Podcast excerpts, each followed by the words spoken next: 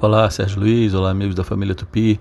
Oi, Cíntia, que legal responder você aqui. Olha só, é, essa expressão que a Cíntia perguntou sobre boca de siri é aquela que é quando uma pessoa ela é convidada né, a não se manifestar sobre alguma coisa, a manter segredo, né? Então, boca de siri, boca fechada, não fale nada, né? Então, ela tem a ver, claro, logicamente, por causa da anatomia do animal, né, do siri. Ele tem uma boca muito pequenininha e tem uma coisa importante aí, parece que quando ele pega as presas dele, né, com a boca que tem também algumas garras, ela prende ali a presa na boca e não larga até quando morre, fica preso lá. Então, por causa dessa anatomia da boca do siri, acabam aí fazendo essa expressão, né, boca de siri.